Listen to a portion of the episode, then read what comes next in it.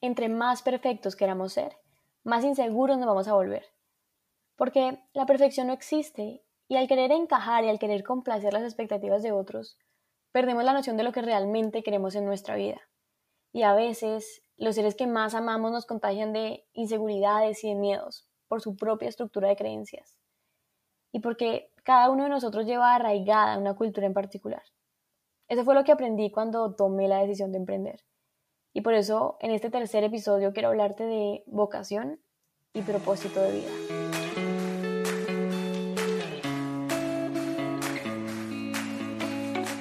Te doy la bienvenida a Bocado Consciente Podcast, un espacio para nutrirnos desde el amor. Mi nombre es Natalie Rodríguez, soy health coach y creadora de Bocado Consciente. Y así como tú, yo también estoy buscando mejorar mis hábitos cada día porque creo que todos deberíamos vivir una vida más plena, saludable y feliz. Por eso, en este programa hablaremos de hábitos, alimentación, espiritualidad, relaciones, vocación, todo aquello que influye en nuestra salud y bienestar. Así que gracias por estar aquí, por tomar la decisión de vivir en bienestar y armonía, porque juntos esparciremos esa voz de conciencia en nuestras vidas y en la de los que nos rodean. Comencemos.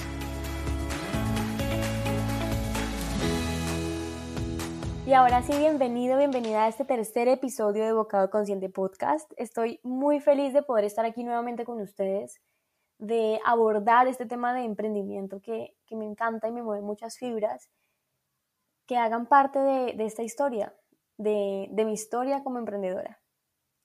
Y tal vez ahora se estén preguntando qué tiene que ver el emprendimiento con vivir una vida consciente y saludable. Pues tiene mucho que ver porque como les mencioné en el primer episodio, hay factores que tienen mayor injerencia en nuestra salud y bienestar que la propia comida. Te estoy hablando de la denominada alimentación primaria. Y una de las aristas de la alimentación primaria es el trabajo. El hecho de estar en un trabajo que nos haga sentir plenos y, felices. Porque en nuestro trabajo pasamos el 80% de nuestro tiempo. Y si no disfrutamos y si no lo disfrutamos, eh, estaremos vibrando en una frecuencia muy baja. Y está demostrado que situaciones de estrés o, o de tristeza afectan nuestro metabolismo y el buen funcionamiento de nuestro cuerpo. Por eso es tan importante que veamos nuestra alimentación y nuestro estilo de vida como, como un todo. Porque puede que tengas una alimentación impecable, pero si vives estresado, estresada, o eres infeliz con lo que haces, será muy difícil alcanzar un equilibrio en tu alimentación. Te será más difícil bajar de peso y te será más difícil gozar de una buena salud. Y ya que los puse en contexto, quiero compartirles un poco de mi historia y explorar el rol que jugó el factor trabajo en mi vida. Yo soy administradora de empresas de profesión y la verdad es que nunca se me pasó por la mente el hecho de emprender, de iniciar mi propio negocio. A lo largo de mi carrera siempre pensé que al graduarme buscaría un trabajo en una empresa y escalaría hasta tener un cargo gerencial. Pero la vida no es siempre como lo como esperamos o como lo planeamos. Y cuando entré al mundo corporativo, mm, me di cuenta que que no era lo mío, que, que no era lo que yo quería para mi vida. Y aquí me gustaría aclarar que no es que el mundo corporativo esté mal.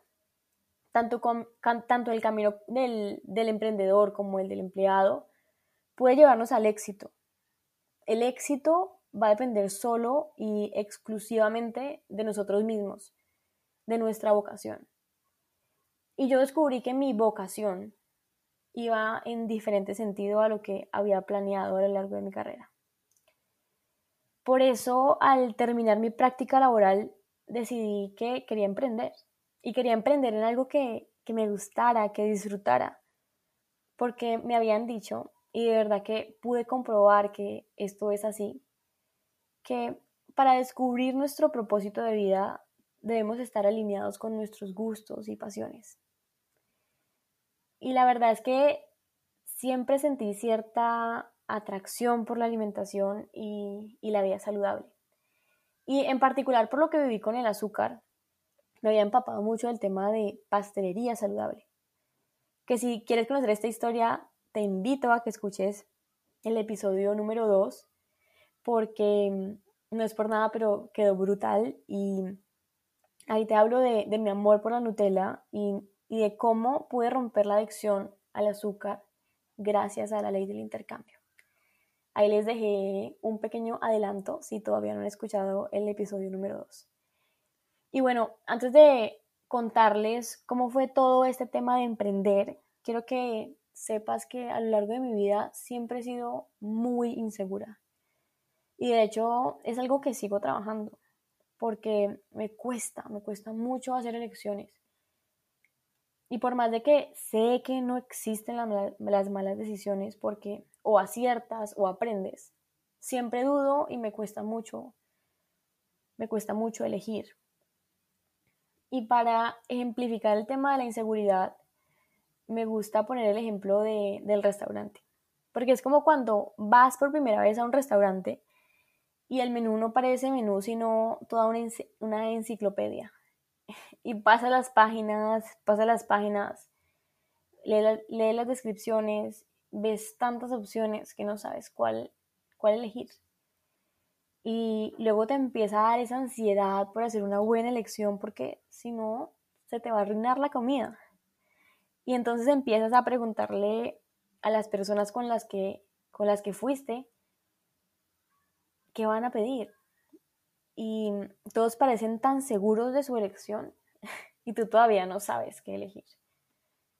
Entonces llamas al mesero porque lo ves como la autoridad del lugar y le pides su recomendación y le preguntas qué deberías, qué deberías elegir, qué deberías pedir, como si él conociera más tus gustos que tú. Al final terminas pidiendo lo que te recomienda el mesero porque te parece más fácil que hacer tu propia elección. Pero como dejaste la decisión en manos de, de otro, te inquieta el hecho de haber hecho una mala elección. Entonces cuando empiezan a llegar los platos de los demás, se ven deliciosos. Y cuando finalmente llega, llega tu plato, no te gusta. Y pareciera que, pareciera como si todos hubieran hecho mejores elecciones que tú. Simplemente porque no elegiste. Porque dejaste que alguien más eligiera por ti. Y esto realmente pasa en nuestra vida. Por dejar que otros elijan por nosotros terminamos haciendo elecciones que no están alineadas con nosotros mismos con lo que queremos para nuestra vida. Y lo curioso es que en el fondo siempre sabemos qué elegir, pero en medio de la inseguridad y en medio del miedo a equivocarnos, no hay mucho espacio para la intuición y perdemos la noción de lo que realmente queremos en nuestra vida. Y a veces ese miedo a equivocarnos nos mantiene estancados y siguiendo con el ejemplo del restaurante, es como optar por ir a la fija e ir al mismo restaurante de siempre para pedir el mismo plato de siempre por no tener que pasar por el proceso de elegir.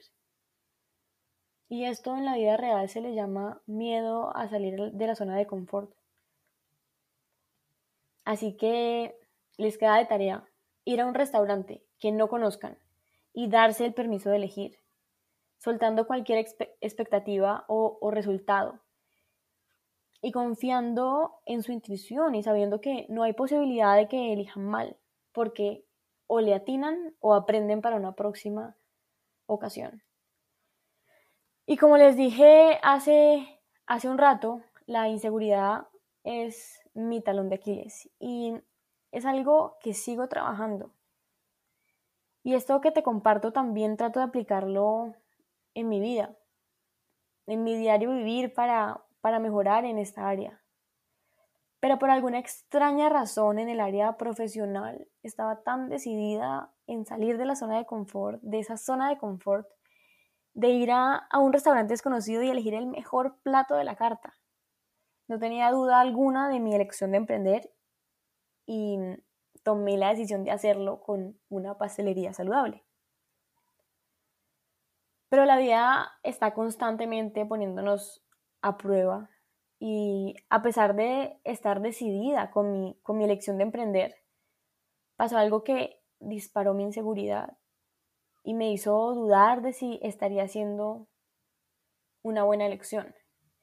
Y aquí cobra sentido lo que les mencionaba al inicio de que a veces los seres que más amamos nos contagian de inseguridades y de miedos por su propia estructura de creencias y por la cultura que llevan arraigada. Me dijeron una frase que, que se me quedó grabada. Me dijeron, una egresada de los Andes se va a poner a vender pasteles. Y sé que no fue por desmeritar la profesión de los pasteleros, sino que la sociedad en la que vivimos tiene arraigada, tiene muy arraigada una cultura de que naces, vas al colegio, vas a la universidad, trabajas toda tu vida y te jubilas. Entonces, al yo romper el patrón, entiendo que entró ese miedo, el miedo de si me estaría descarrilando por no seguir esa estructura preestablecida. El hecho es que ese comentario me invadió de dudas de si estaría tomando la decisión correcta. Y la verdad es que el enfoque de, la Universidad de los Andes no solo es el gerencial, también es el de empresario y de hecho te impulsan a crear empresa. Pero la inseguridad y el miedo a, a defraudar las expectativas que tenían en mí llegó a tal punto que a pesar de haber tenido tan claro que el mundo corporativo no era lo mío, empecé a buscar trabajo. Yendo en contra de lo que en el fondo sabía que quería. Pero afortunadamente en el camino hacia cumplir nuestro propósito no estamos solos y si nos dejamos guiar, la vida misma se va a encargar de mostrarnos el camino indicado. Porque somos co-creadores y cuando pedimos ayuda, la guía llega incluso a través de personas que nos dan claridad sobre las decisiones que, debemos tomar. Por eso y desde entonces una de mis oraciones favoritas es Dios.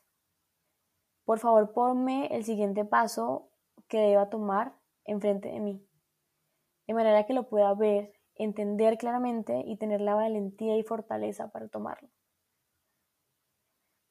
Y así fue como acudí a mi guía espiritual, que me ayudó a convencerme de la lección que realmente quería tomar, a entender que esas palabras que me habían hecho dudar venían del miedo, pero también del amor, porque solo quien te ama querrá lo mejor para ti, aunque su percepción de mejor a veces sea errónea y Dios, la vida, el universo, en lo que sea que creas, tomó de forma literal mis palabras. Y repito lo que, lo que le dije. Dios, por favor, ponme el siguiente paso que deba tomar enfrente de mí, de manera que lo pueda ver, entender, de manera clara y tener la valentía y fortaleza para tomarlo. Unos días después, en una conversación que tuve con una de mis tías, mi tía Carmenza, que si, que si estás escuchando este podcast, tía, te doy infinitas gracias por, por todo el amor y por lo alcahueta que eres.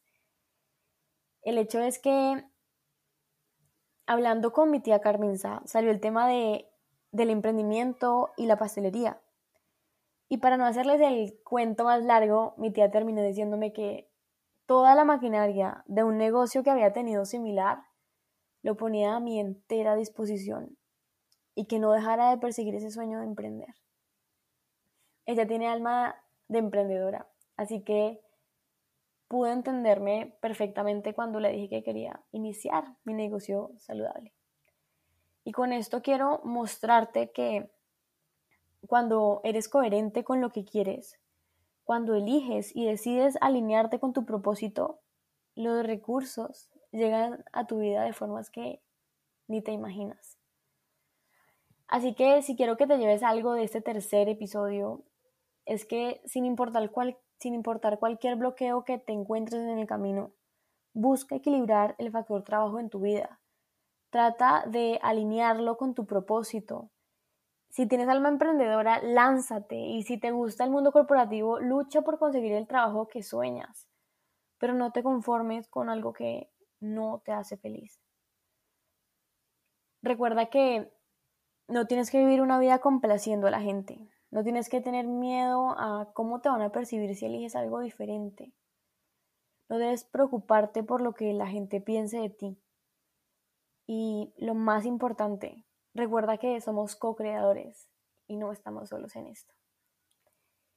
Y me gustaría finalizar este episodio con una frase de Viktor Frankl. En su libro El hombre en busca de sentido, dice, entre el estímulo y la respuesta hay un espacio. En ese espacio está el poder de elegir nuestra respuesta. En nuestra respuesta yace nuestro crecimiento y nuestra libertad. Así que, mi gente consciente, en otras palabras, no podemos controlar lo que sucede en nuestra vida, pero tenemos absoluto dominio y elección sobre cómo respondemos. Así que quiero que pienses y seas consciente de cómo respondes ante los estímulos de la vida. Si respondes a modo de víctima o respondes como estudiante de tu vida. Y sin duda para mí el enfoque más acertado es el del estudiante, porque vinimos a, este mundo a, aprender de las situaciones, porque aprendemos para, crecer y para evolucionar. Y si vemos las, los aprendizajes de, dolor o las situaciones de dolor como, como víctimas, pues no estaremos sacando lo que tenemos que sacar de esa, de esa situación. Y por eso te invito a que le des el enfoque de estudiante a tu vida y tanto las situaciones de dolor como las de alegría, las recibas con el mismo amor, porque la vida no te pone nada que no puedas manejar y nada que no te vaya a acercar hacia tu propósito de vida, hacia tu camino de evolución. Y con esto, mi gente consciente, me despido. Si te gustó este episodio, compártelo en tus redes sociales en Instagram nos encuentras como Bocado Consciente, consciente con SC. Y comparte en tus historias lo que te llevas de este contenido, la idea o enseñanza que más te gustó, que más te llegó. Espero que tengas una semana llena de conciencia y amor. Te mando un abrazo enorme y nos vemos el próximo lunes con un nuevo episodio de Bocado Consciente Podcast.